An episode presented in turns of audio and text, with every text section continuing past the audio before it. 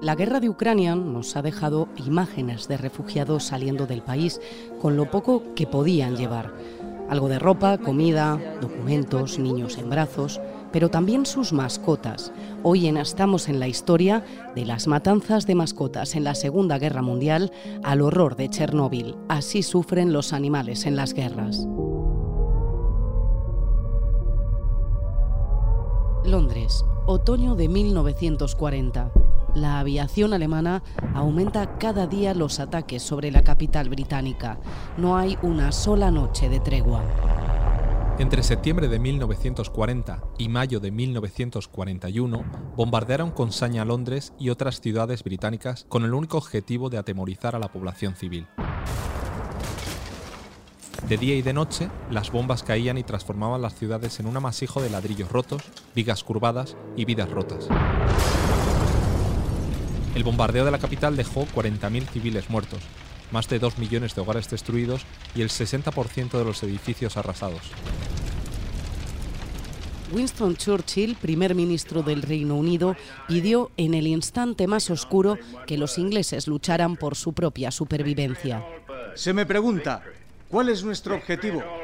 Puedo contestar con una palabra. Es la victoria. La victoria a toda costa. La victoria a pesar de todos los terrores.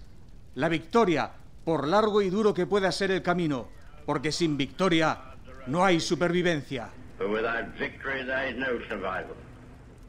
En los días previos a la guerra, se quitó la vida a más de un millón de animales, ya fuera pegándoles un tiro o llevándolos a clínicas veterinarias.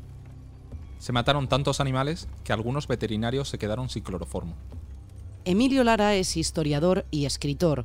En su novela Centinela de los Sueños utilizó esta matanza de animales nada conocida para ambientar su obra. Los británicos a principio de la Segunda Guerra Mundial sacrificaron a sus mascotas, a su perro y a su gato, por amor, aunque esto nos cueste mucho trabajo entenderlo hoy. Eran tiempos muy duros y a diferencia de una sociedad muy infantilizada como hoy, que humanizamos a las mascotas los británicos de aquel momento sabían que eh, tenían que matarlas en ese momento porque ¿quién iba a cuidar de sus perros y de sus gatos si ellos morían? Si en los bombardeos de los alemanes resultaban heridos. Fue un sacrificio por amor.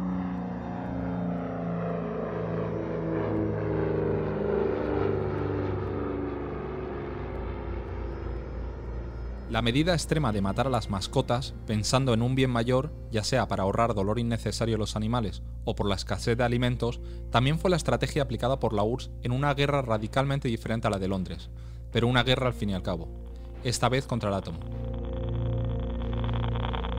Uno de los primeros objetivos de Putin en su invasión de Ucrania fue la central nuclear de Chernóbil, al norte del país, un infausto recuerdo para los ucranianos, el 26 de abril de 1986 se desencadenó en este punto el accidente nuclear más grave en la historia.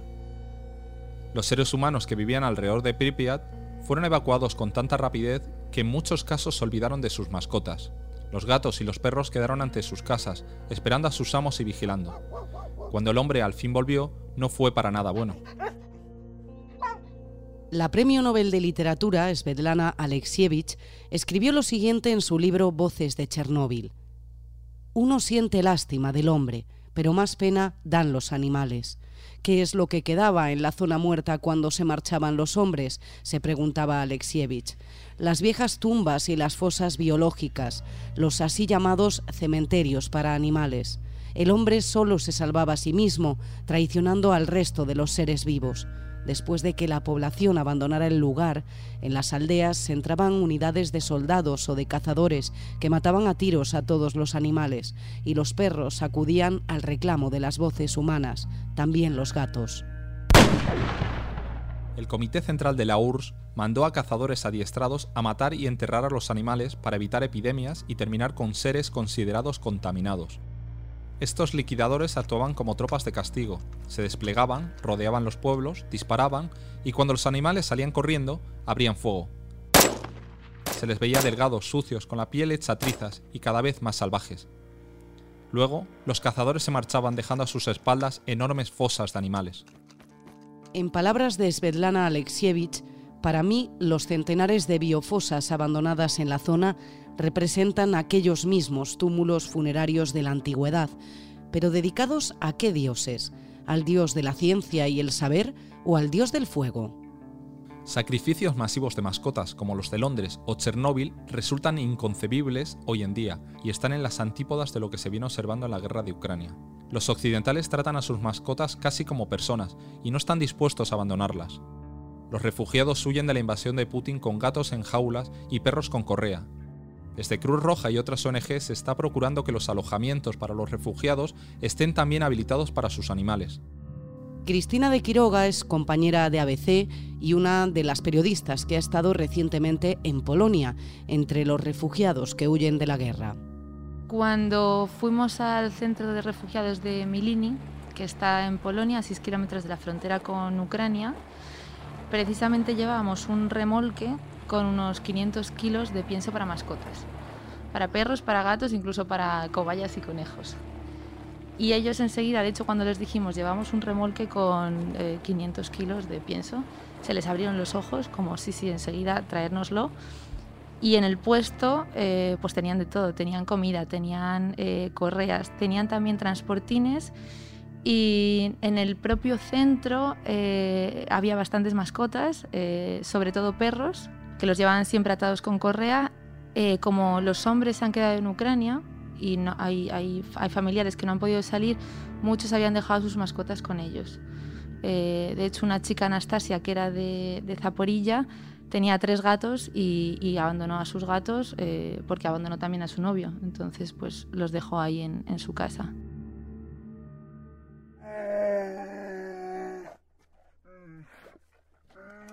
Justamente esta semana se ha conocido la historia de Masa, una osa parda que ha pasado 19 años de vida en un círculo ucraniano donde la mantenían en una pequeña jaula y la obligaban a realizar trucos.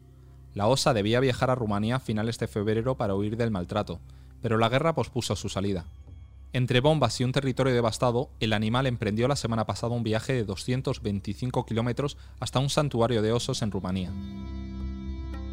Cristina Lapis es presidenta de la asociación francesa Millones de Amigos. Ha seguido el caso de Masha desde el principio hasta su final feliz. En su opinión, los animales son tan sensibles a la guerra como el ser humano. Frente a la guerra, los animales y los seres humanos son iguales. Sienten el mismo sufrimiento, el mismo dolor.